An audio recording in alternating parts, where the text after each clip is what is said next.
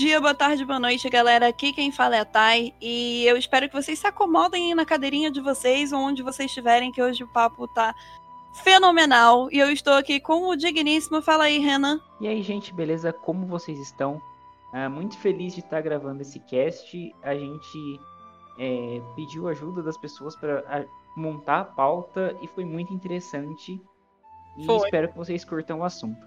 Então, né? A gente tá fazendo mistério aqui, então vou passar a palavra pro nosso convidado aqui, que o nosso convidado manja das palavras, e assim, foi uma galera que ficou muito curiosa, fizeram muitas perguntas, muita gente curiosa para poder fazer pergunta para ele. Estamos aqui hoje com o Padre Edson, né? O Geek Priest. Fala aí, Edson, bem-vindo ao podcast do Megascópio. Olá, Thay. Olá, Renan. Muito obrigado pelo convite. Né? Todo mundo está acompanhando a gente aí. Eu sou o Padre Edson. Eu faço parte do portal Project N, que é dedicado à Nintendo, lá o Project N Cast. E também estou com um trabalho de podcast chamado o Padrecast, né? que é um pouco de reflexão a respeito de material de cultura pop, filmes, séries, animes, num campo religioso. Então, Bem interessante. Deixarei na descrição, inclusive. isso aí. Eu vou também escutar. É um pouquinho no hiato esses dias por conta da quantidade de serviço, mas nós vamos voltar. Estamos voltando com ele já. Acreditem, gente, vai voltar. Isso é uma promessa. Vai, segunda temporada. Tivemos a primeira e vamos ter a segunda agora. Justíssimo, Edson. Bom, novamente, obrigada por ter aceitado o convite. É realmente é uma coisa que a gente acredita que os nossos ouvintes estavam doidos para poder escutar, que a gente tá vendo aí de uma maratona, modesta parte, de uma maratona de uns podcasts, assim, que eu tenho orgulho de fazer pauta. Olha, Então, assim, é, antes de tudo, né, é, quando você decidiu que você virou e falou assim, não, peraí, calma, vou virar padre, ou você já era, tipo, já tinha certo esse pensamento, sabe, de, de sempre frequentar a igreja e de ter o desejo de ser padre, como é que foi isso? é, isso aí é um pouquinho complicado, porque muita gente acha que, que assim, que a gente recebe uma mensagem do céu, né? Que o céu se abre, vem uma luz e fala, olha, você vai ser padre. Não, e, e as coisas não Não é assim. funcionam assim, né? É, eu cresci como, como um adolescente igual qualquer outro, né? Com os meus amigos, estudando e tal. Depois de um certo tempo, já estava na faculdade. Não era, assim, essencialmente uma pessoa religiosa. Era uma pessoa que frequentava a igreja final de semana com a minha família e tudo, mas não Aham. tinha um vínculo realmente, assim, forte com, Entendi. com, Tava presente ali na família, né? É, é uma família católica, né? Cresceu, pai, mãe, Sim. avó, irmãos, etc. Uhum. Tanto que quando, quando aconteceu de eu ir pro, pro seminário, muita gente estranhou, pensava que alguns meus irmãos poderiam ir, porque eles eram muito mais engajados que eu. Do que você. Não, isso é mesmo. E, e eu já estava na faculdade já e tal, fazia sistema de informação na época. E, e eu comecei a me entrosar um pouco mais com a igreja e tudo, e perceber que, que muitos dos valores que eu tinha, que, que eu- coisas que eu, que eu sonhava e tudo que eu acreditava como um ideal de justiça, de fraternidade e tudo, eu, eu via muito isso num viés político né, Entendi. Que, era, que era Uhum. possível e tal, eu caminhar Uhum. por essa linha. Mas depois eu fui perceber que muito daquilo que eu acreditava era mais um ideal ligado àquilo que eram os gestos de Jesus. Né? Quando a gente olhava, por exemplo, o, aquilo que o Cristo faz no sentido de estar ao lado dos pobres, de ajudar aquele que precisa e tal. Então eu fui me sentindo tocado por aquilo. Então foi assim. Um processo longo, bem longo, na verdade, até que um dia. Isso, né? Eu acho que as pessoas pensam que é de uma hora para outra também. Não, que não, a é assim. vai caminhando ao longo do tempo, né? muita gente levou susto quando eu falei e tal, porque eu já tinha uma vida estabilizada, digamos assim. Eu estava na faculdade, tinha um, um emprego fixo, tudo certinho, e com uma proposta de, de emprego melhor, um dos professores da minha faculdade queria me levar para trabalhar com ele na área de desenvolvimento de software. E um dia eu cheguei perto desse mesmo professor e ele marcou uma prova, né? Marcou uma prova, eu tinha que fazer a prova, e só que eu tinha eu estava fazendo um acompanhamento para poder entrar no seminário escondido, sem ninguém saber. Stealth. É, assim mesmo. Assim, algumas pessoas sabiam, mas era bem discreto e tudo. E, e eu tive que fazer uma escolha. Ou eu ia para esse acompanhamento, ou eu fazia a prova. E eu fui conversar com o professor e tal. Eu falei: olha, Fulano, eu preciso ir, eu preciso ir num compromisso e tal. Ele não, tem que fazer a prova e não tem jeito e tal. Eu falei assim: não, eu não posso fazer essa prova. Deixa eu fazer essa prova antes né? Ou, ou, depois, não sei, o jeito que você quiser. Então ele falou assim: olha, que compromisso é esse que é, inadi eh, que é inadiável, que você não pode ir? Você vai se casar? Eu falei: olha, é quase isso. Quase isso. ah, literalmente. Literalmente. Aí que eu fui contar pro pessoal o que estava acontecendo e tal, e claro, né? Muita gente duvidou, achou que, que era estranho e tal. Pegadinha, porque... assim, vai fazer Pegadinha, porque. Eu sempre fui uma pessoa muito extrovertida, muito brincalhona, de, de, de zoar com amigos e tal, né? O próprio meio de, de, de jogos, de anime, aquela coisa toda. E de repente, não, vai ser padre. E foi. e tô aqui. Né?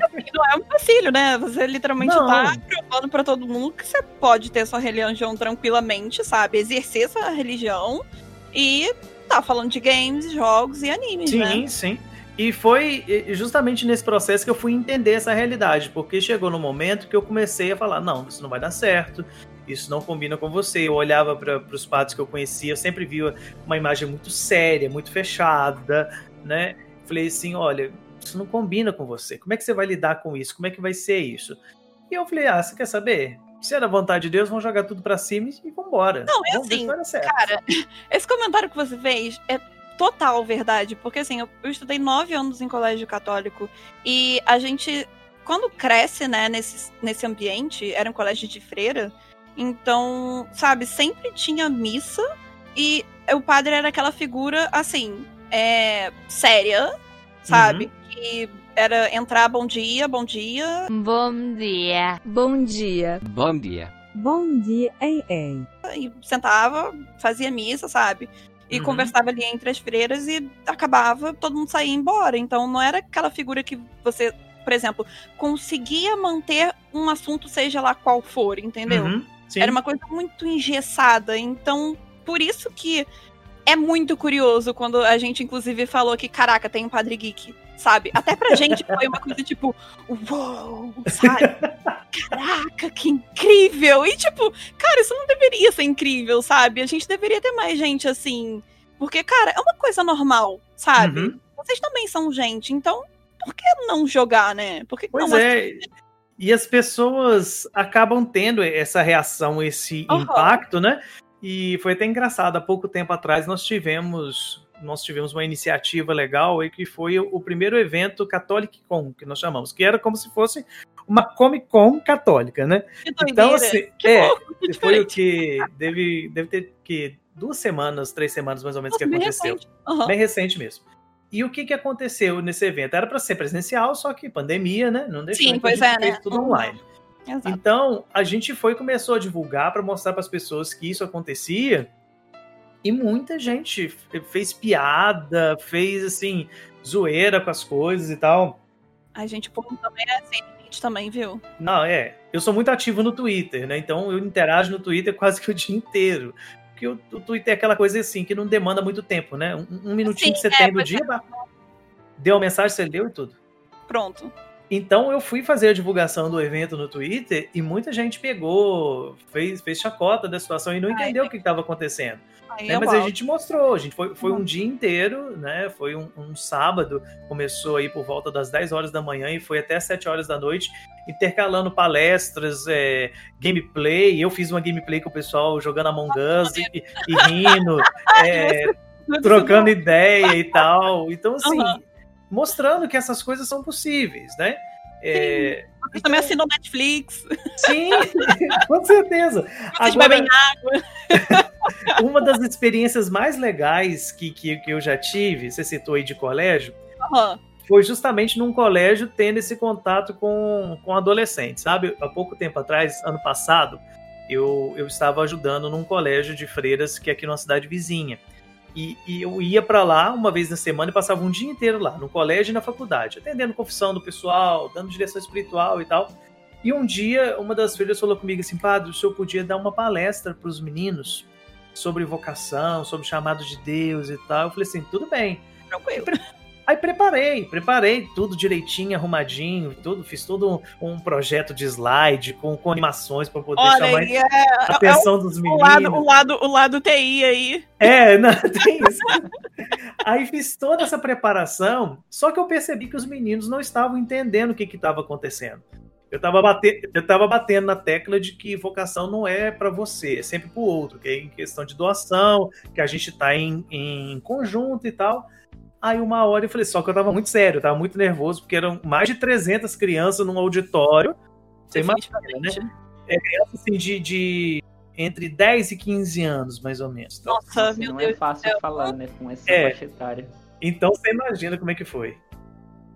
Aí foi uma hora, eu virei e falei assim com eles, assim, explicando e tal. Eu falei assim, eles não estão pegando, mas eu acho que agora eu vou, eu vou dar um jeito de ensinar eles o que, que é. Aí eu virei pra ele e falei assim: imagina que você tá jogando uma partida de Fortnite em esquadrão. Aí você, quando, quando uma pessoa morre do seu esquadrão, o que, que você tem que fazer? Todo mundo assustou, se olhou, aí um menino levantou a mão do, no meio do auditório e falou assim: tem que ir lá levantar ele, padre. Tem que cercar, construir as coisinhas em volta e falando, explicando pra eles, usando a temática do Fortnite com eles. Acabou. Acabou. Os meninos todos pegaram o conteúdo que tava na palestra. E foi muito engraçado, porque acabou a palestra, um monte, fez filas, crianças, para passa sua, sua tag pra eu poder adicionar. Que pra gente poder jogar depois. E isso acontece direto. Os meus coroinhos aqui de vez em quando falam, padre, que dia que a gente vai jogar uma partida de LOL? Caraca, que dia que a gente vai jogar Fortnite, entendeu? Ai, que maneiro isso, cara. Mas, putz, assim, cara, é, foi isso que você falou. Eu acho que isso serve pra tudo, sabe? Porque tem certas profissões que a gente vê que a gente esquece que é um ser humano ali, né? Então, é assim, nossa, não, aquela pessoa dali é muito distante de mim, definitivamente não deve fazer nada. E acho que, assim, terminou a missa, tu senta lá no quarto e pra parede, né?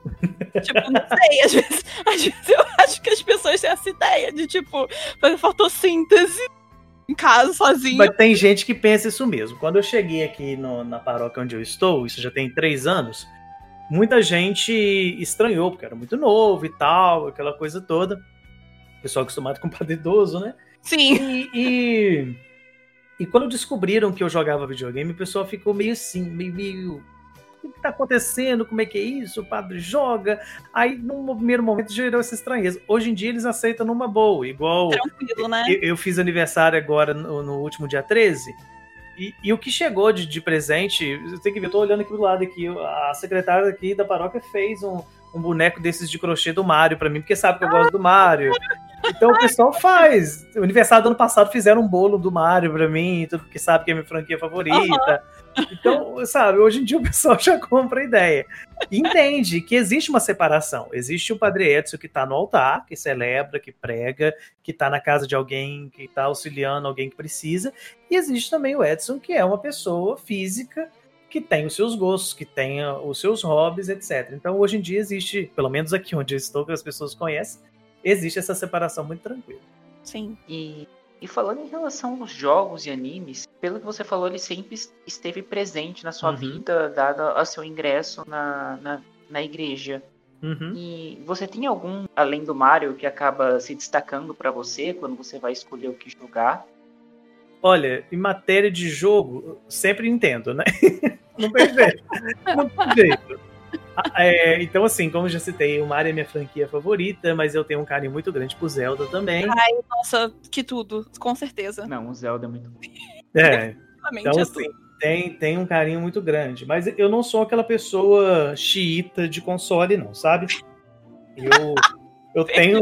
Eu consumo qualquer um do- do- das vertentes. Então, por exemplo, o jogo que eu mais jogo, é, assim, agora tá parado um pouquinho, mas o jogo que eu costumo mais jogar é Overwatch. Até- eu posso dizer que todos os dias eu jogo pelo menos uma partida de Overwatch. Sim, tipo assim, tá, tá ali no cantinho, né? É. Eu tá lá jogando um pouquinho. Assim, eu abro ele, sofro e fecho.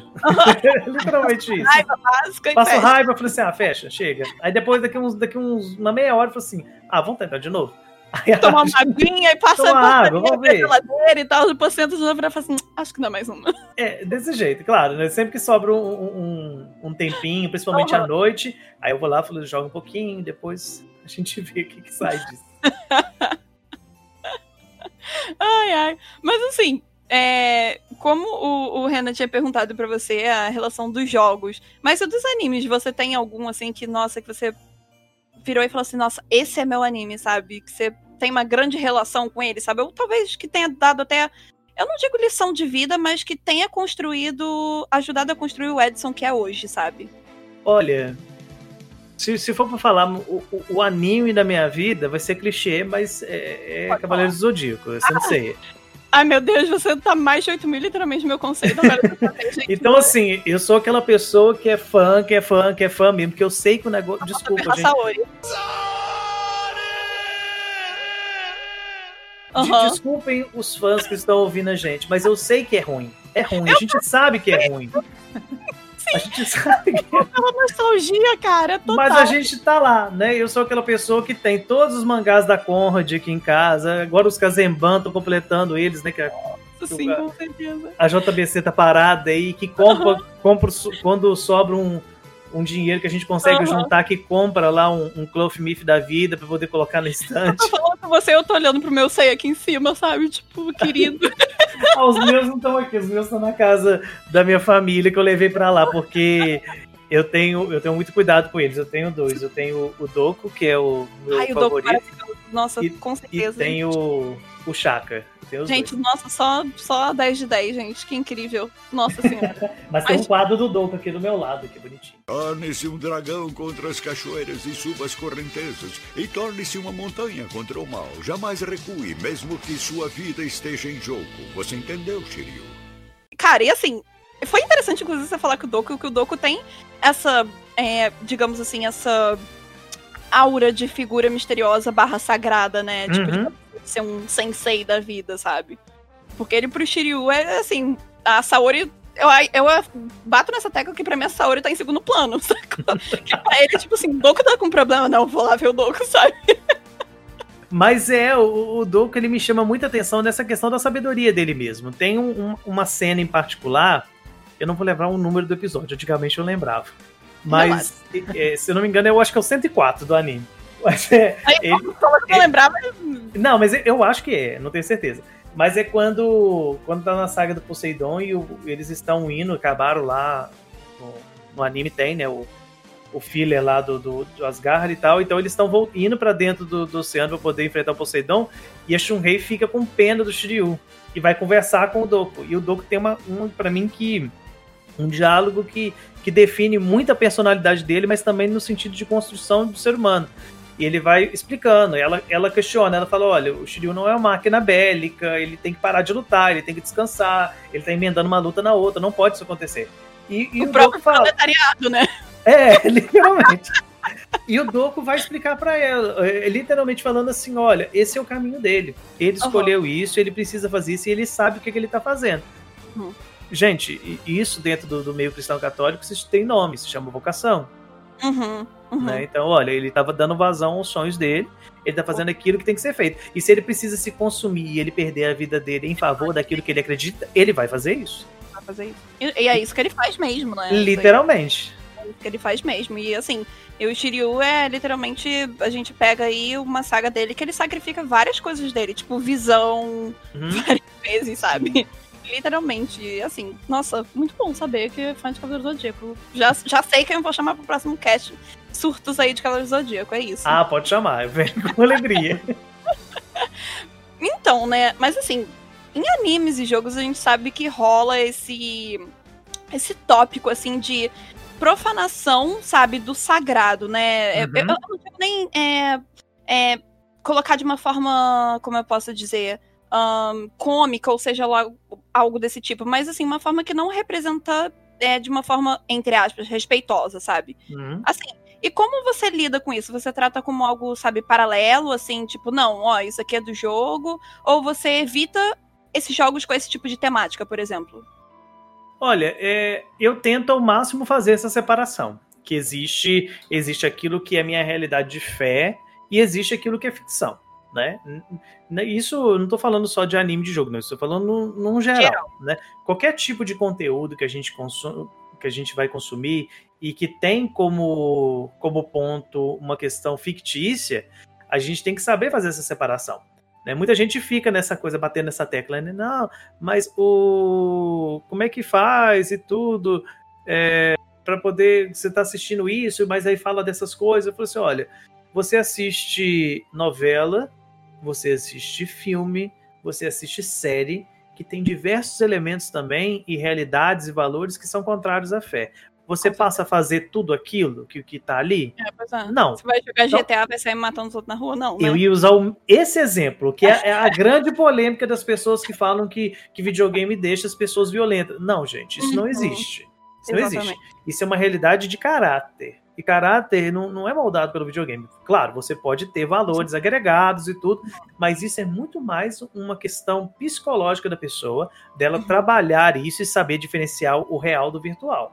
Nossa, você mandou na lata, assim, porque o, o André também, que tava aqui do Psicologia Nerd, ele falou exatamente isso. Isso daí, assim, é literalmente é o mental da pessoa, sabe? Uhum.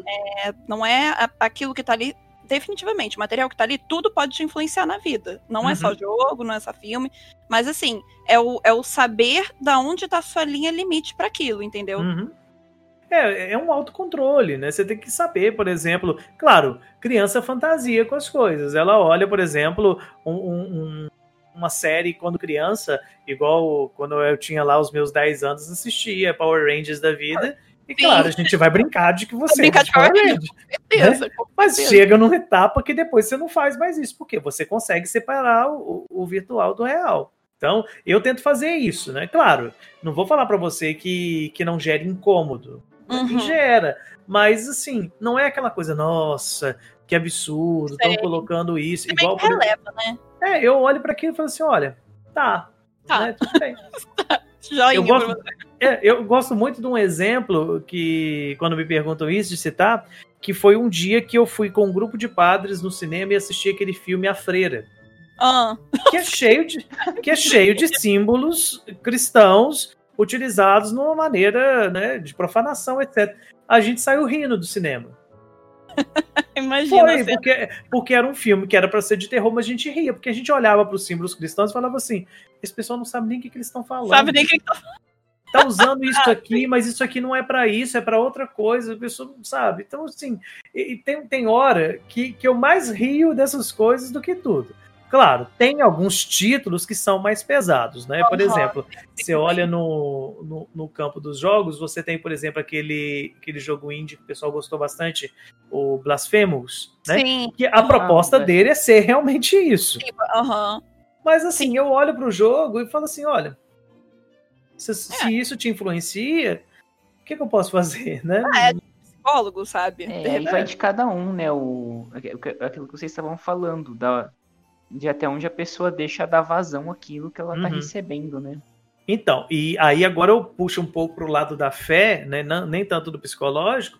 Se a pessoa se sente influenciada nesse sentido no campo da fé, é porque ela precisa rever a maneira como ela encara a sua vida.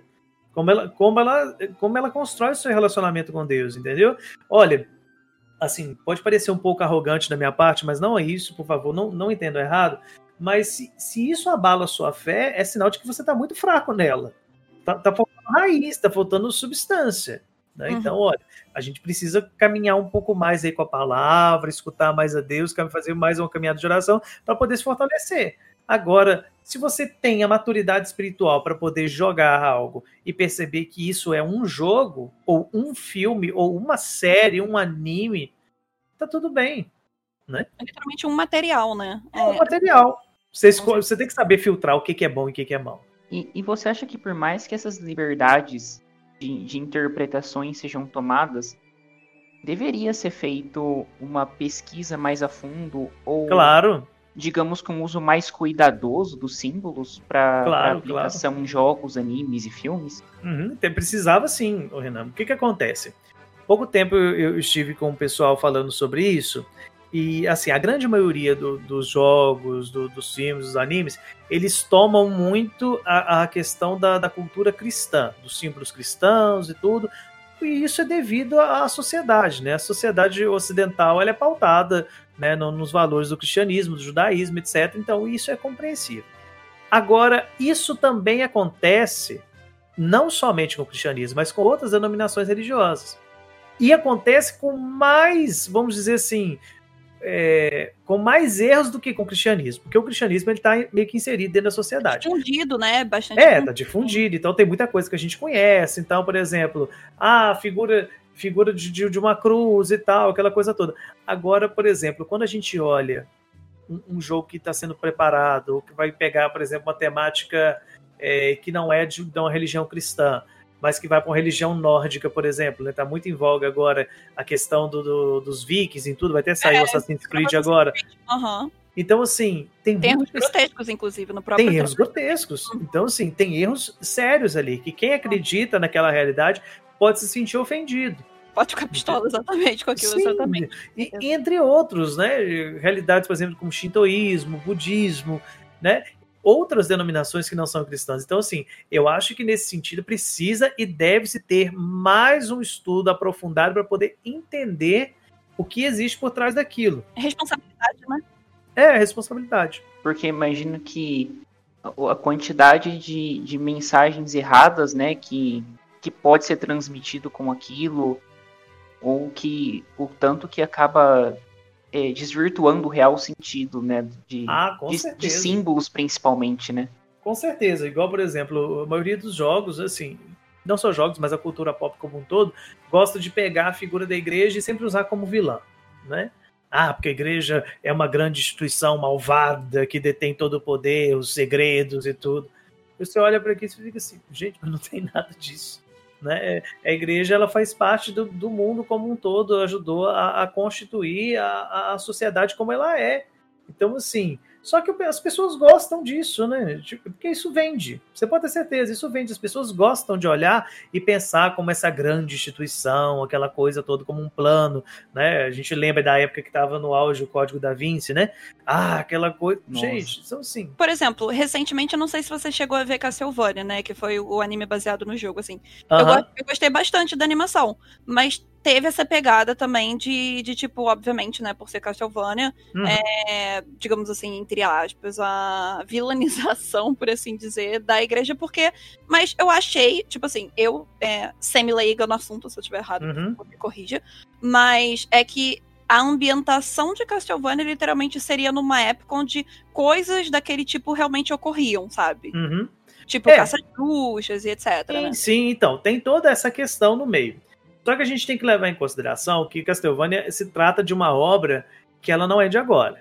Né? Ela, foi, ela foi saiu agora, mas é uma obra dos anos 80, né? Lá do, do jogo e tudo. E quando você pega todo esse período dos anos 80 e 90 no campo dos jogos, sempre que existe a, a instituição igreja neles, vai ser sempre tratado desse jeito. Sim. Poucos são os que tratam o contrário. Agora que as coisas estão mudando Uhum. que estão fazendo essa reavaliação, que estão olhando como é retratado e tudo, né? Tanto que eu gosto muito de bater nessa tecla de que é muito melhor do ponto de vista religioso, cristão, né, que é o lugar, do lugar de onde eu falo, é muito melhor para poder a gente perceber é, a presença de valores no- no- nos jogos quando a gente não vê a figura institucional. Mas quando a gente vê isso difundido, né, valores cristãos como amor ao próximo, cuidado, né, fraternidade. Então, assim, agora que as coisas estão mudando. Porque existia nesse período dos anos 80, dos anos 90, essa ideia de, ah, vamos ser afrontosos. Sim, vamos é. falar mal da igreja. Polêmica. Entendeu? Só Aham. que hoje, hoje as pessoas olham e falam assim, pra quê? Sim, Não vai mudar nada na vida da gente, entendeu? mais roteiro, né, pra poder outras escrever. outras coisas, vamos falar de outras coisas, entendeu? E eu acho que muito da, da internet ajudou nesse ponto, Com porque quando como cresceu, saiu daquela realidade só dos Estados Unidos e Uhum. passou a ser uma coisa mais global, por exemplo, a gente vê jogos hoje que tem muitas temáticas que nós nunca imaginávamos, né? Como, como os jogos vindo do, do Japão, né? Que a gente tem. Okami, Eu não sei se você jogou Okami. Okami é um excelente jogo, Sim, sabe? então assim, aí vai tratar de outra temática, de outra realidade, entendeu? Assim, claro, ainda vai ter algumas críticas, mas críticas mais contundentes, digamos assim. Uhum. Eu gosto muito de citar, né? A gente estava conversando antes da gravação do Uhum, Final sim. Fantasy, mas eu gosto muito de citar o Final Fantasy nisso, Final Fantasy Uhum. X, principalmente. Sim, aham. Porque o Final Fantasy X ele vai trazer essa realidade. Ele vai mostrar lá, ó, ele existe uma religião e a religião você precisa ter aí a sacerdotisa que vai combater o sim, né, que é o pecado, Uhum. aquela coisa toda e tal. Mas infelizmente a instituição acabou indo para um lugar errado, fazendo as coisas da maneira errada. Mas não quer dizer que, que aqueles que estavam lá dentro Façam poderiam a fazer, faz- façam bem, entendeu? Podem fazer o bem. Então, e eu- isso é uma crítica melhor. Olha, não quer dizer que você está dentro da instituição que vai dar tudo certo. O que importa é o caráter da pessoa. Assim Sim. como acontece dentro da igreja hoje. Você vai ter gente que está mais dentro. construtiva, né? Eu acho que hoje em dia as Sim. pessoas estão tomando mais é, cuidado, assim, né? Justamente por todo mundo ter acesso à internet e, assim, Uhum. se o negócio não for, digamos, o mínimo base for fiel ou tiver um estudo ali, as pessoas criticam e realmente às vezes com razão, né? Então, com certeza. que as pessoas, eu digo, os roteiristas e os diretores, inclusive de jogos e animes, estão sendo mais cuidadosos nesse sentido, né? E até mesmo acho que nem só com o cristianismo, mas com todas as religiões, as outras religiões gerais, né? Então, aí ac- acaba acontecendo esse tipo de coisa. Então, esse tipo de crítica, isso é legal, isso é válido, né? E, e mostra que existe um caminho de crescimento e tal, de, de uma vivência espiritual. Ao contrário dessas outras críticas que são infundadas e que as pessoas olham e simplesmente ficam assim: ah, eu já vi isso tantas vezes, para que eu vou ver isso de novo? Sim, aham. assunto meio tema batido, né? É, se tornou clichê. É complicado, é complicado. É, inclusive, você deu uma aula aqui agora, porque era literalmente o que eu ia te perguntar, né? Do que que, o- que, que você acha e se isso te, realmente te incomoda, né? Desses, dessas é, oposições, né? Aos dogmas da igreja em si, né? E assim, é, a gente, como você falou aqui, há liberdade criativa para esses jogos, as pessoas estão tomando essas liberdades criativas, mas no decorrer do tempo, no decorrer dos anos, né, principalmente agora, nessa, nessa última geração, os próprios roteiristas e os diretores dos jogos estão pesquisando mais, né? Estão saindo daquela zona Uhum. de conforto e procurando se importar mais com a entrega do jogo, né? Porque Uhum. hoje em dia a crítica tá aí pra todo que é canto, né? É, porque com, com o advento do, do- Vamos dizer assim. é nem- pode ser considerado um advento, mas a popularização mais dos jogos e o crescimento da, da, da base, das bases instaladas, né? Você tem aquela, aquele rompimento com a ideia de que videogame é coisa de criança. Sim. Então uhum, você precisa entregar uma coisa mais substanciosa. Sim. Então, por exemplo, quando você olha um jogo da, da terceira geração de consoles, lá no Nintendinho, você Uhum. tem um jogo que é bom, que é clássico, mas que ele quase não tem história. A história dele é muito simples. À medida que vai passando, o- o- os desenvolvedores precisam desenvolver realmente um, um pano de fundo, uma realidade mais concreta para que as pessoas peguem. Então não é simplesmente desenvolver o joguinho lá, igual o, igual o Zelda, que é um rapazinho que tá com a espadinha na mão que vai atrás da princesa. Isso não cola mais. As pessoas têm que ver todo mundo em volta. E quando você tem todo mundo em volta, aí você vai pensar ah, o que que você vai pôr, qual ponto vai ser trabalhado, que tipo de frases vão acontecer. Um, um exemplo legal para a gente citar aqui é, é o Pokémon, né, da primeira geração. Quando você chega num determinado ginásio, agora não vou lembrar o nome da cidade, é, você chega num, num- num- Não é nem um ginásio, é um local onde te dão um Pokémon lutador, você escolhe entre, entre dois. Quando você chega, tem um, um NPC que fica do lado de fora, olhando para a parede, né, para a janela, na verdade. Quando você conversa com ele, ele fala: ah, eu estou aqui olhando as meninas de biquíni. Sim. Ele uhum, fala isso. Uhum, O remake que saiu em 2018, o Pokémon Let's Go, uhum. tem o mesmo personagem, mas você vai conversar com ele, ele não fala mais isso. Por É quê? porque não tem como. Mudou, mudou. Mudou tipo assim, as pessoas público, estão né, também. aprendendo. É, mudou o público. As pessoas estão entendendo que não é simplesmente jogar uma coisinha lá e pronto. Uhum. Entendeu? Então tem toda essa preocupação. Olha, será que eu não tô ofendendo alguém? Será que, que isso aqui não é importante pra alguém? Pra mim pode ser engraçadinho. Pra mim pode ser legal eu achar lá que, que aquele personagem tem que ter essa postura de assim, que é contra a igreja e tal. Mas será que eu não tô ofendendo alguém com isso aqui? Né? Então, é, você perguntou se eu me sinto ofendido com alguns, com Aham. alguns itens, né? Algumas coisas. Claro, a gente se sente incomodado. Se não ficasse incomodado, seria era sinal de que não tem importância. Só que depois de um certo tempo eu olho e falo assim: olha, é uma narrativa, eles querem contar uma história. Depois que acaba a história, eu olho, vale a pena levar para minha vida? Vale. Então eu levo. Não vale? Então não. Então deixa. Por mais que tenha esse lado de as pessoas é, serem influenciadas por esse tipo de material, e eu não digo só de jogo, eu posso falar de anime, eu posso falar de, de filme, sabe? Mas é literalmente o saber tirar o ponto positivo daquilo, sabe? Sim, com certeza. Eu acho que isso vale pra todo tipo de material. Você, por exemplo, não vai jogar um Zelda e achar o Ganondorf ótimo, uhul, sabe? Não. Apesar de que tem gente que acha, né? Mas É. tudo bem. É um pouco preocupante, mas assim, né? Não. Por favor, não, gente. Se vocês estão escutando esse de Ganondorf, eu tô um pouco preocupado com vocês. Perante o- os dogmas da igreja, gos- é, por mais que exista essa separação de contexto, da, esse entendimento da obra como é, uma coisa separada da fé, que pode ou não levar para a vida, como você falou, como que o contexto em si da igreja leva, é, entende esse gostar de obras que às vezes trazem personagens como demônios e outros que seriam considerados pecados, por exemplo. Como que é o entendimento geral da igreja em relação a isso? É, então, a gente, mais uma vez, a gente cai nessa questão da separação. Uhum. né? É, um, um outro dia alguém alguém falou comigo assim, Padre, você joga Diablo? Eu falei assim, Eu jogo. isso, inclusive. Eu falei assim, jogo. Aí a pessoa, nossa, mas você joga Diablo? Gente, é um jogo perfeito pra mim. Eu tenho que matar o Diablo. Acabou. Definitivamente. É, não tem muita questão aqui. A gente precisa entender o seguinte: o que é que a igreja vai condenar nesse sentido? A igreja vai condenar a partir do momento em que você professa a fé naquilo. Né? Ou seja, eu acredito que isso existe. Aí começa o problema. Não, é. Sei lá, vamos, vamos, vamos pegar um, um exemplo bobo aqui, tirado de trás da orelha. Eu joguei um jogo que diz que, que Deus é mau e que o diabo é bom. Tá, tudo bem. É, acabou o jogo eu acredito nisso. Eu levo isso pra minha vida. Eu acredito que Deus é bom, ou que, que o diabo é bom e Deus é ruim. Aí você já tem problema. Aí realmente a igreja vai entender como pecado. Né? É, e, e- se não bastasse isso, eu falo isso para as pessoas. Ou seja, eu quero que as pessoas acreditem também, também na mesma coisa que eu. Ou seja, eu estou propagando uma devoção que é contrária àquilo que a igreja prega. Aí é que você tem problema. Sim. uhum. Aí é que você tem problema. Então, assim, não é, esses tipos de questão de, de luta entre bem e mal, etc. Até porque isso nem é, isso nem é cristão, isso é maniqueísta. Né? Essa coisa de existe o mal e o bem que estão sempre se confrontando, aquela coisa toda.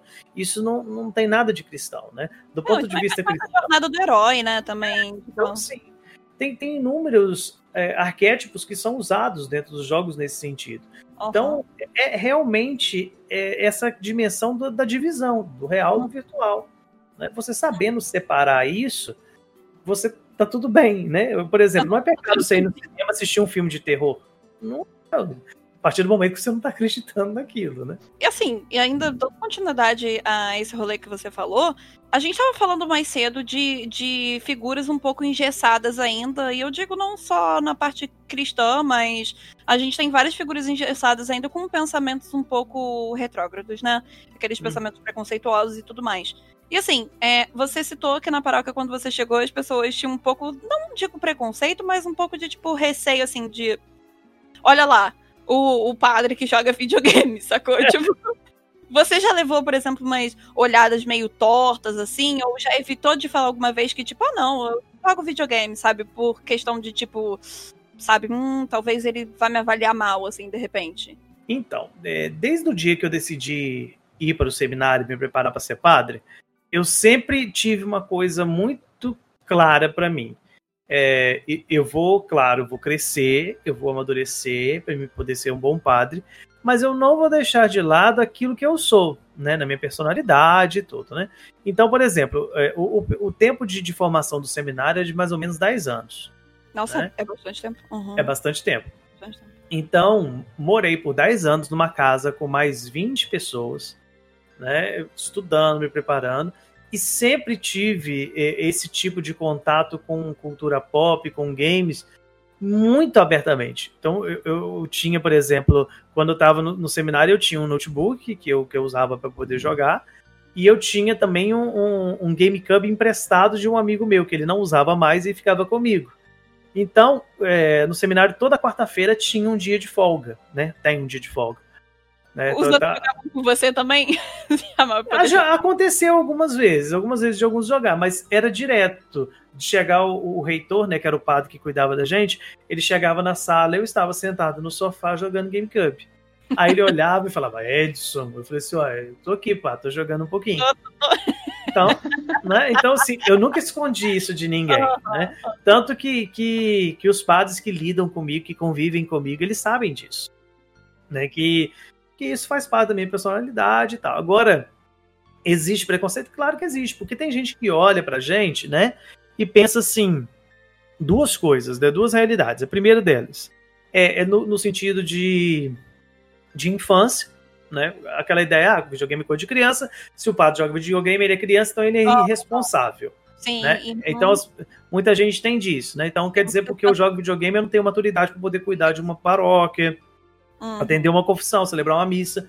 Então, assim, o tempo só que mostra isso, que é o que aconteceu na comunidade onde eu estou hoje. As pessoas perceberam isso, né? Tanto que esse mesmo reitor que, que eu citei, né, é, que, que brincava comigo quando eu estava no seminário, hoje em dia a gente é super amigo de trocar experiência, de conversar, de falar da nossa vida, sem problema nenhum. E o outro ponto, é, que é o outro preconceito, é que as pessoas acham no sentido assim de. de vou usar termos pesados, tá, gente? Mas assim, ah, é vagabundo, não faz nada, joga videogame, né? Então, assim, muita gente acha que, que tipo, que eu jogo videogame o dia inteiro. Eu falo assim, gente, isso não acontece. Isso não acontece, gente. Eu tenho uma vida, eu tenho meu trabalho, eu tenho as minhas coisas para fazer, né? Claro, como um dono de Nintendo Switch, que é portátil, que dá para levar para qualquer lugar, quando tem um minutinho, a gente vai. A gente liga ele de vez em quando, né? Mas assim, não é sempre. Ah, geralmente, ah, essa parte minha ligada à questão de jogos sempre acontece na parte da noite, depois que eu já acabei minha, minha missa, meus compromissos. Então, os meus paroquianos mesmo sabem disso. Ó, o padre acabou, você pode ir lá agora que vai estar jogando. Depois... Ele vai estar jogando, né? Então, assim, eles já sabem disso, né? Que, que, que é aquilo que qualquer pessoa faria, né? Tipo assim, tem gente que vai ver televisão, tem gente que vai assistir um futebol, tem gente... eu, eu vou jogar, né? E assim, e vou jogar no sentido assim mais amplo possível, é jogar com os meus amigos, com os meus familiares, eu jogo com meu irmão quase todos os dias. Legal. Então, é, é assim. Então, assim, existe essas coisas? Claro que existe. Mas é sabendo separar, né? Mostrando para as pessoas que, que dá para poder fazer. Né? E, e por isso que eu, que eu me empenho em produzir conteúdo hoje nesse sentido, para mostrar para as pessoas, olha, dá para ser de Deus e jogar videogame, e dá para jogar de videogame e ser de Deus ao mesmo tempo, tá? Isso é muito bom. Isso é, não, isso é muito bom, porque, sabe, isso vale para sua profissão, sendo padre, isso vale, pro, pro, por exemplo, para a profissão do psicólogo, que também pode Uhum. ser nerd, vale para, sei lá, um engenheiro, que também pode ser nerd, ou pode jogar videogame. Então, assim, eu acho pra tudo. é, eu acho que é muito do cair esse pensamento do videogame de ser atrelado a coisas, sei lá, é, sabe, coisas do Uhum. mal, por assim dizer, ou ser atrelado de coisa de, ah, você é infantil porque você joga videogame. Não, cara, às vezes eu já conversei com muita gente que gosta de futebol e é muito mais infantil do que uma pessoa que joga videogame. Ah, com certeza. Então, E e eu digo assim, eu acho assim, que essa, essa relação do videogame, né, ele acaba sendo bem ligado também com. Atualmente não tanto, né? Mas ela acaba ligando bastante a, a outros aspectos da cultura pop, por exemplo, a leitura de HQs, assistir animes, assistir animações, que eh, há pouco tempo atrás eu vi um comentário que eh, tava ligando animações da, da DC Comics, por exemplo, uhum. com desenhos infantis, sendo que não tem nada a ver uma coisa com a outra, a animação é voltada Ah, não, para um público diferente. adulto, né? E é bom que essa barreira esteja caindo aí para para quem tem esse, esse preconceito nesse assunto, poder ver se ele gosta daquilo, né? Se, se vai ser interessante para a vida dele também. né? E a gente perceber que, que existe conteúdo para para todos os tipos, né? Uma, uma premissa que eu gosto muito de usar é a ideia da- das chamadas, eh, a gente aprende na teologia, sementes do verbo, que é o nome disso. Né? É, é uma, uma teoria antiga, antiga mesmo, que, que vai dizer que mesmo onde não foi revelado aquilo que o Cristo prega, etc., é, está presente a, a figura dele ali. Então, mesmo onde a pessoa não quer falar de Deus, existe algo de Deus ali, sabe? Então, é, é, nesse, é nesse, nessa premissa que eu que eu costumo fazer o Padrecast, né, que eu falei no início, que é poder mostrar para a pessoa, olha, o autor disso aqui não quis falar de Deus não, mas tem coisas aqui que dá para a gente poder puxar, né? Igual, por exemplo, a gente tem um episódio lá de Star Wars, né? Que fala todo mostrando, olha, essa dimensão da fé, da, da força aqui é muito parecida com a fé, nesse ponto, nesse ponto, isso aqui, isso aqui. Né? Um, um, tem um episódio que eu tenho um carinho muito grande, que é o do Rei Leão também, que fala sobre isso. Olha, a figura do leão de Judá, do leão como rei, uhum. aquele que precisa se re, é, ressignificar para poder fazer a sua missão, etc. Uhum. Então, assim, esse ponto dá para você tirar coisas positivas e justamente de tudo, de todas essas realidades. Então é muito legal isso. Quando você pega lá, talvez um, um exemplo bem solto aqui, uma, uma HQ do, do, do, Alex Ross, por exemplo, O Rei do Amanhã, você pega lá, vai estar tratando de algumas coisas, mas tem ponto ali que você pode tirar que tem, que tem um fundo espiritual ali no meio. Né? Você vai pegar aí um, um mangá como um Boku no Hero, por exemplo, tem a ideia de superação daquele que nasce sem poder e pode se tornar um, um grande super-herói com a força de vontade dele. Isso aí tem muito também de determinação cristã nisso. Então você vai juntando, né?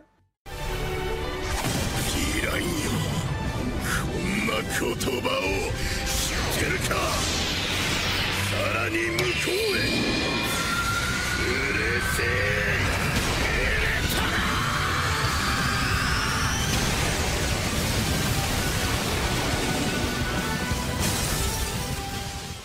Então, Nossa, é eu tenho que fazer essa pergunta agora que você tocou em anime.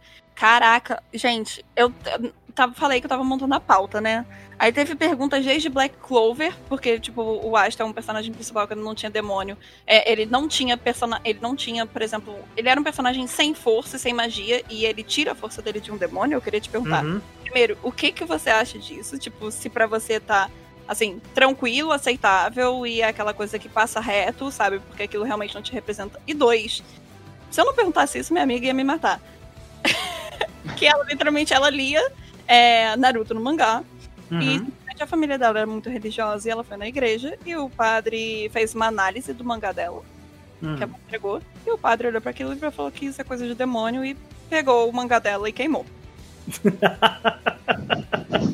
Tadinho do Narutinho, gente. Coitado do Narutinho. Assim, por favor, amiga, pergunta isso pro Edson. eu vou perguntar. Coitado do Narutinho. O Narutinho é tão legal. Exato, obrigado. Ele é tão legal, ele tem tanta coisa legal ali nele, a questão da, dele estar tá sozinho, dele precisar de ajuda, tudo. Tem, tem muito valor ali. Mas infelizmente é aquela ideia muito fechada, né? As pessoas olham e falam que tudo é do demônio, né? Por exemplo, quem viveu os anos 90 vai lembrar que a cartinha do Yu-Gi-Oh! era coisa do demônio. Nossa, eu ia, eu ia né? comentar. Sim. Então, assim, que Pokémon era do demônio, mas o Pokémon tem uma história legal. É, há pouco tempo que eu fui descobrir, eu tava fazendo, uma pessoa me mandou e eu fui averiguar e, de fato, eu não consegui achar o vídeo, mas uhum. eu consegui achar a fala. É, questionaram ao, ao Papa João Paulo II sobre Pokémon né, na época lá dos anos 2000 e tudo, uhum. né? E o que, que, ele achava, porque falava que era do demônio, e ele falou assim, mas isso só fala de amizade, e amizade é cristã, então tá tudo bem. Tá tudo bem. Ah, pô, interessante isso. ter falado isso, porque, tipo, foi a figura mora ali representante. É, tá tudo bem, fala de amizade, tá tudo bem. Então... É, viu, gente? Não demoniza. então, assim, as pessoas precisam de querer parar de colocar, assim, parar de colocar a figura do demônio nas coisas. Eu costumo dizer pro pessoal aqui na paróquia que o pessoal fala mais de demônio que de Deus. tipo assim, tá, tá jogando coisa. Não, mas é, é demônio. Eu fico, gente. Gente, assim, olha, aí agora a gente entra né, nem numa questão de, de anime, nem nada disso, mas entra numa, numa dimensão de, de respeito Uhum. Que olha, isso aqui é a visão de outra pessoa. Igual, por exemplo, o, o do Black Clover é um pouquinho mais complicado porque é, é intencional, né? Mas tem toda é. a questão do plot da história, né? Eu assisti um pouco do Black Clover, acho que uns 60 episódios eu ainda assisti. Uhum. É, mas parei nem por causa da temática, eu parei porque eu não aguento o Asta gritando no meu ouvido. Mas... eu achei que eu achei para de berrar depois. É, então, é, mas o, o, Naruto, por exemplo, muito dele é a questão de uma ideia de religiosidade ocidental. Uhum. É, oriental, perdão. Sim. Religiosidade oriental. Então, assim, ali tem valores que são do shintoísmo, do budismo. Então, Sim. assim, não é porque é da outra religião que, que é do demônio, é da outra religião. Sim. E a gente uhum. tem que lembrar sempre que, independente da religião que se vive, é, a religião ela vem da ideia de religar, e do latim, que quer dizer ligar um ponto ao outro, ligar o ser humano a Deus. Então, isso não é uma coisa ruim. Pode não ser a sua fé, mas ela sempre tem como premissa algo positivo, algo bom. Religião serve sempre para crescer. Se a, se a sua religião que você vive serve para poder você excluir, para você machucar, para você atacar, você não tá vivendo religião, você tá vivendo outra coisa. Uhum. Então, isso do ponto de vista cristão também. Se o cristianismo que você vive serve para poder você é, Uhum. atacar as pessoas, propagar discurso de ódio, dizer que os outros é do demônio, essas coisas, isso não é cristianismo. Sim, sim. Com Entendeu? certeza. Então, Não, faz muito sentido, inclusive. mas o asta, né, nesse sentido, é aquela coisa que a gente releva. A gente olha assim, É, é- é porque eu ia tocar no assunto do Asha, porque assim, por exemplo, eu só vejo anime, eu não leio, eu não leio mangá. uhum, Mas pelo que eu tenho, assim, é, eu acho, né? Aqui a gente vai entrar na parte do achismo, porque, como eu disse, eu não leio mangá. Mas eu acho que vai rolar algo do tipo. Eles estão cientes de que realmente a figura do demônio ali em Black Clover não é uma coisa positiva, apesar de uhum, ceder parte do poder pro Asta, né? O Asta Uhum. usa daquilo como poder. Mas ele, digamos assim, ele não abraça a ideia do que, de que o demônio é bom, sabe? Uhum. É, ele usa daquilo justamente pra poder fazer o bem, mas eu ainda Uhum. acho que, tipo assim, minha, minha, vi- minha visão de. Tipo, eu não tenho religião, apesar de estudar nove anos em colégio católico. Uhum. Talvez tenha sido por isso que eu tenha me afastado da Uhum. religião, por ter uma visão tão engessada, sabe, daquela época. Mas eu ainda acho que o Asta vai abrir mão alguma parte, sabe, do, do anime, coisa e tal, quando tudo tiver resolvido. De quando eles finalizarem o demônio, o Asta vai voltar a ser tipo o Edward Elric, assim, no final de Uhum. Fullmetal, sabe? Pois é, abrir da alquimia. a exemplo. maioria das, do- do- das obras que a gente vê Aham. é, essa temática um pouco mais assim controversa nesse sentido, ah, poderes do demônio, essas coisas. Todos eles têm a mesma premissa. Você nunca vê um protagonista no sentido assim, ah, ele é mal, ele, ele usa o poder do demônio e ele quer fazer o mal. Você nunca vê isso. É, geralmente é o contrário. Não, ele usa aquele poder para poder fazer o bem. É o caso do Asta. A gente tem outros também, por exemplo, o Constantine faz isso também, né? Aquela coisa, olha, eu tenho um pouco aqui, mas eu, eu quero é combater e tal, aquela coisa toda. Né? Então vai nesse É, sentido. O o Constantino ele é bem controverso, né? É. Ele é né, por Eu- eu- natureza já, né? Então, assim, É, assim, eu, eu, go- eu gosto, eu sou, eu sou muito fã do Constantine e das histórias dele, assim, da, das, das fases do Jamie Delano, do Uhum. Gar Phoenix. E é um personagem, assim, logicamente, não um espelho para, para um modelo de vida. Porque ele, ele é um anti-herói, né? como- Então, É, ele é um anti-herói. ele é um E as histórias dele são bem construídas. Uhum. Só que é, ele é uma pessoa. É, ele, eu acho que esse que você falou mesmo. Ele usa, ele usa o poder dos demônios desse e desse universo representado pra fazer um bem. Uhum. Só que é um, é um a- justamente pela fonte de poder que ele usa já deixa bem claro que ele acaba afastando todo mundo que ele que gosta dele de perto dele, né? Uhum. É um bem questionável também, né? É, é, um, é um bem questionável e que tem muitos poréns, né? Pelo, Uhum. Pelo que acontece, assim. Então, assim, é, é muito nesse sentido. A maioria dos personagens, quando protagonistas, né? Quando é vilão, é vilão mesmo, então a gente já sabe. Agora, quando é o protagonista, né, nesse sentido de, de usar algo ruim, sempre tem essa coisa. Assim, eu particularmente não consigo me lembrar de nenhuma obra que tenha um protagonista, é, pelo menos as mais populares, né? Claro, a gente não pode levar em consideração, por exemplo, algumas obras como algo que o Neil Gaiman faz, como Sandman da vida, que aí ele já é, já é um outro tipo de pegada e ele já quer realmente jogar o mal lá e mostrar, olha, é isso aqui, pronto. Mas quando a gente pega o mais popular, como os animes shonen da vida, como é, as produções americanas, filmes, séries, etc., sempre tem disso. Olha, ele é ruim. Ele tem um poder ruim, mas ele usa pro bem. Então, assim, ele quer fazer uma coisa boa. É, é igual a história de vampiro, gente. É o Alucard do, do, do, do Castlevania. Olha, ele é um, demônio. Mas ele quer fazer o bem, né? Então a mãe dele é humana. Ele quer ajudar as pessoas. Então, assim, tem Uhum. disso. Tem. Não, mas aí o que, que você falaria pra esse padre de tipo que literalmente pegou o mangá pra fazer, não, isso aqui é coisa do demônio? Porque, cara, é uma coisa tão. Sabe? Eu acho que é tão pessoa. Tão dentro Olha, e- e quadradinho isso- dela. Então, isso é fruto do seu tempo. Então, por exemplo, quando você chegava num seminário há 20 anos atrás, você ia encontrar todos os seminaristas que estavam lá fazendo algumas atividades que eram próprias do seu tempo. Por exemplo, eu converso com um padre é, que tem aí já os seus 20 anos de, de sacerdócio, ele vai falar que quando ele estava no seminário, ele jogava bola, né, e se divertia, porque era o que era a atividade daquele tempo. Agora, por exemplo, eu sou um jovem que nasci em 87, tenho 33 anos, entrei no seminário em 2009, né, e fui uma pessoa, um menino criado à base de rede manchete. Né? Então assistia Cavaleiro Zodíaco, Yu Rock Show. Sangue é. no, no teto, e é isso aí. É, então assim, o que, que eu vou fazer num seminário, sendo que a minha vida, a minha infância inteira, é no, do ponto de vista de lazer, né? Claro, não de estudo. Mas o que, que eu vou fazer num, num seminário onde uma criança que foi criada à base de jogo, de anime e de desenho, de desenho animado, e chaves também, muito chaves. Mas assim, o que, que eu vou fazer? Olha, eu vou reproduzir as coisas que foram parte da minha vida. Então, eu vou continuar assistindo anime, eu vou continuar assistindo série, eu vou ter esse contato com, com os jogos, com eletrônica, etc e tal. Então, assim, esse padre com certeza que aconteceu, essa situação em particular, é fruto de um outro tempo, que olha para isso e não tá preocupado no que tá ali. Eu tenho certeza, assim, desculpa, não sei a, a, sua amiga, né? Se depois pode até mandar um feedback pra gente aí pra poder a gente saber, mas eu tenho certeza que ele não deve nem ter lido.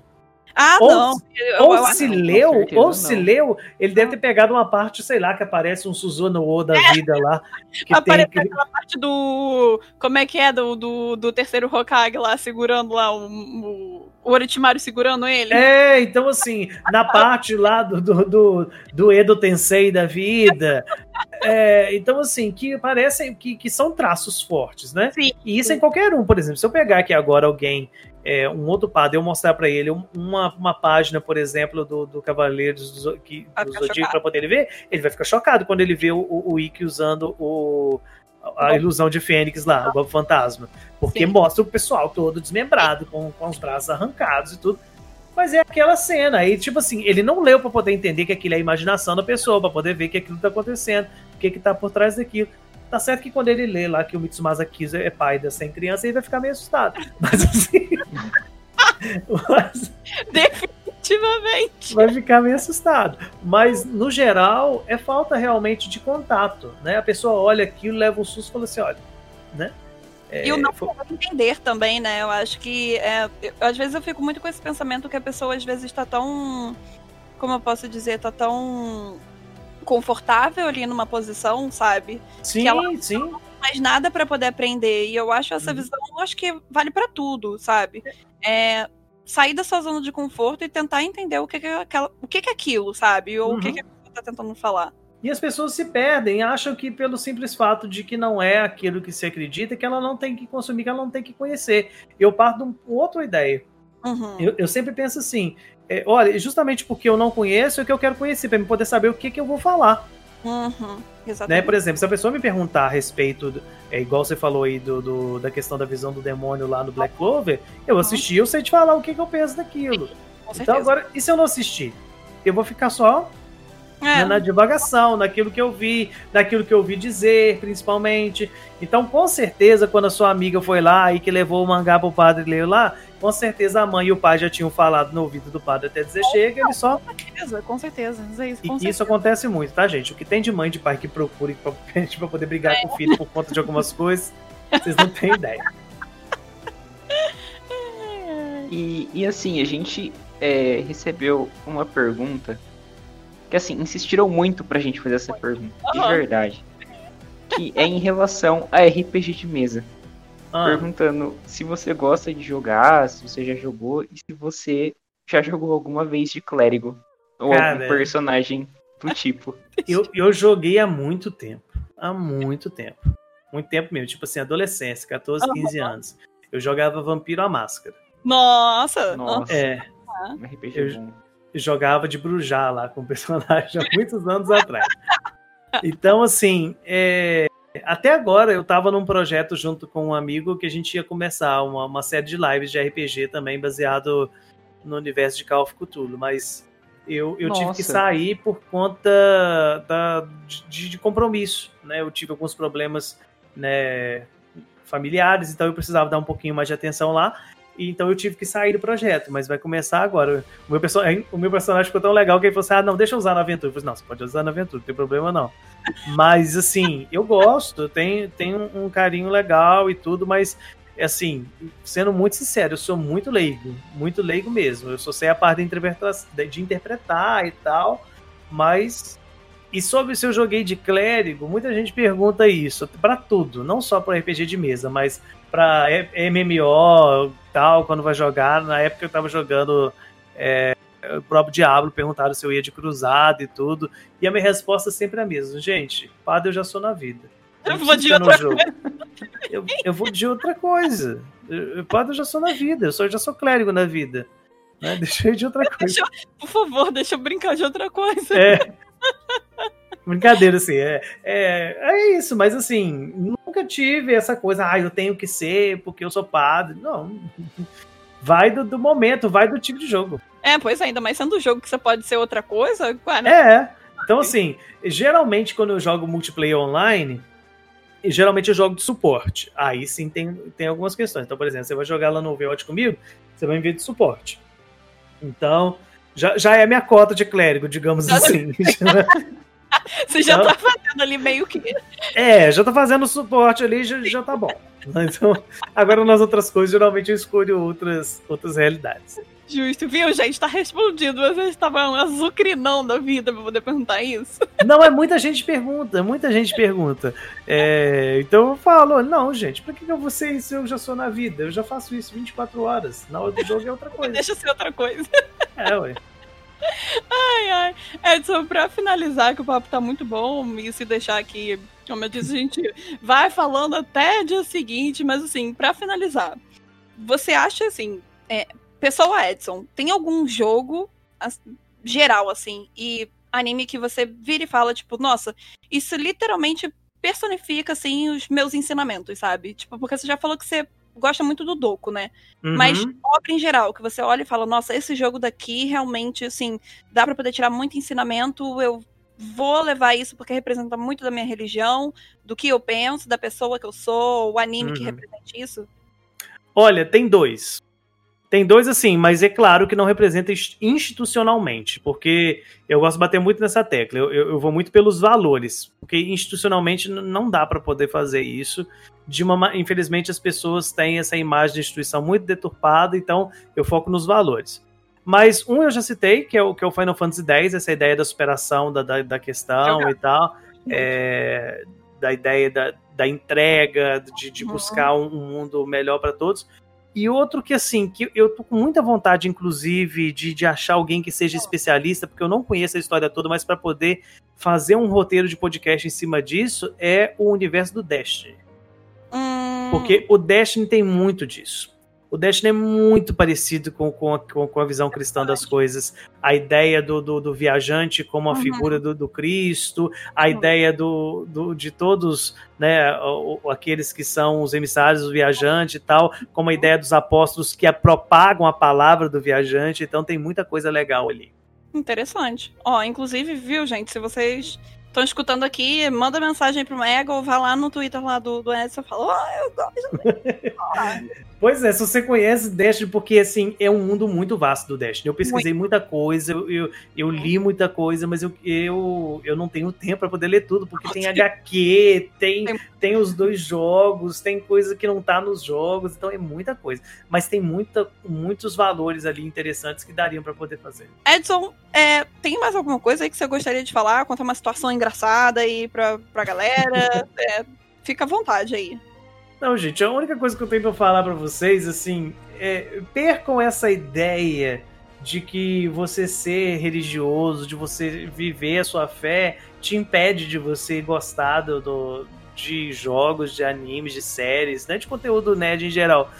É, são coisas diferentes. A gente tem que aprender a separar essas duas realidades, porque tem muita coisa boa do ponto de vista religioso que a gente pode aprender com esse conteúdo. Tem muita realidade ali. A gente só tem que aprender a ter uma espécie de um filtro. Um filtro para poder saber, olha, o que, que eu vou levar para minha vida e o que, que simplesmente vai ficar ali. Olha, não- esse personagem aqui tem muitos valores que eu gosto, que eu acho legal, que eu acho que eu posso colocar pra minha vida. Agora tem outros que não vou levar, né? Você vai, você vai assistir lá o, o seu Naruto da vida, você vai, você vai aprender muito com uns, né? Com o Naruto. com- Mas tem outros que você não vai aprender, né? Você não vai aprender muito com a Kaguya da vida, você não vai aprender muito. Né? Por favor, né, gente? É, então assim, pelo menos eu espero que você não aprenda com eles. Muito, Né? Nem com E Matara, inclusive, gente. Não, É, não- né? Matara, né? É, é. Então, assim, tem muita coisa, muita coisa legal, muita coisa que a gente pode aprender, que a gente pode aprofundar. Então, assim, permitam-se. Acho que essa palavrinha é certa. Permitam-se. Permitam-se dos dois lados. Permitam-se conhecer esse mundo né, da, da- cultura pop, mas permitam-se também conhecer a sua fé, a sua realidade, a sua dinâmica de vida no seu relacionamento com Deus. E quando eu falo com Deus aqui, eu não estou me referindo somente ao cristianismo. Estou falando daquilo que você professa, daquilo que você quer viver, né? Então, Sim. assim, o que importa é você poder crescer com isso, se tornar uma pessoa melhor. Sua religião tem que fazer você um ser humano melhor, que quer construir um mundo mais justo, uma realidade mais concreta, com mais valores. É isso que importa. Então, permita-se, seria a palavrinha final. Mas, Edson, é, fala aí onde a galera pode encontrar de novo, já que você já falando isso, mas fala aí de novo pra galera já sair no hype, já ir lá te seguir, já te encontrar, bater um papo, ou de repente falar de Destiny. É, onde é que a galera te encontra? Então, é, você pode me encontrar lá no, no Twitter, que é a rede que hoje eu, eu mais uso. Né? Uhum. O dia inteiro eu tô por lá. Né? Me segue Edson Ribeiro. Joga lá que vocês vão me encontrar. E também nos dois podcasts que eu faço parte, né? O Projeto Ncast, que é voltado para o conteúdo Nintendo. Uhum. né? Então, estão sempre falando de Nintendo lá, jogos novos, etc. E também o Padrecast, que aí já é voltado mais para a área de espiritualidade junto da cultura pop. Então, qualquer um desses três lugares você me encontra, chama a gente lá, a gente bate um papo, troca uma ideia e bola pra frente. Então é isso aí. É, Obrigada, Edson, por ter aceitado o convite. Eu acredito que a galera que esteja escutando até o final também foi um papo muito bom e foi bastante, digamos, revelador, porque é uma parada que tem que ter mais espaço, né, para poder ser falado, porque infelizmente ao longo do tempo a gente tem uma visão um pouco deturpada, né, um pouco distorcida do que é e o que é um padre, sabe? É, Uhum. Como a pessoa que realmente exerce essa profissão e tem a fé como que enxerga né, esse tipo de produção, porque às vezes tem uma galera que não bota a mãozinha na consciência. Pois é. Olha, eu que agradeço, tá, e Renan? Muito obrigado mesmo pela oportunidade. Fiquei muito feliz aí com o papo de poder trazer um pouquinho da nossa experiência, viu? Agradece. A gente fica bastante feliz. Obrigada por ter aceitado o convite. E é isso aí, galera. Se vocês escutaram, é, larga o like aí, ou espalhe aí a palavra, compartilha aí com, com todo mundo aí. Vai estar disponível em todas as plataformas aí pra você poder escutar, Deezer, Spotify. A gente vai colocar uns highlights aí também no nosso YouTube pra vocês poderem escutar. E é isso, galera. Acessem o site do Megascópio, www.omegascópio.com.br, notícias diárias. E vocês podem ficar lá conferindo com a gente artigos, é, reviews de jogos e tudo mais. E é isso aí, galera. A gente se vê no próximo Mega. Tchau, tchau. Tchau.